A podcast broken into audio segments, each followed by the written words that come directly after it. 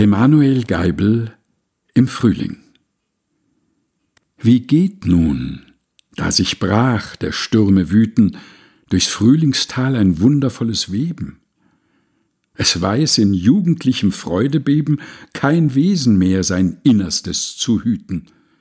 Des Baumes Seele dringt hervor in Blüten, die Blume lässt den Geist als Duft entschweben. Zum Liede wird des Vogels tiefstes Leben, und Licht in Flammen schmilzt der Wolke brüten.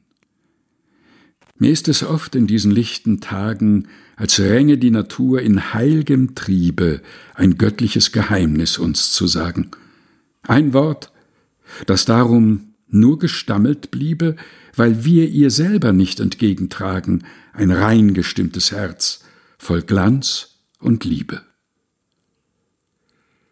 Emanuel Geibel im Frühling Gelesen von Helga Heinold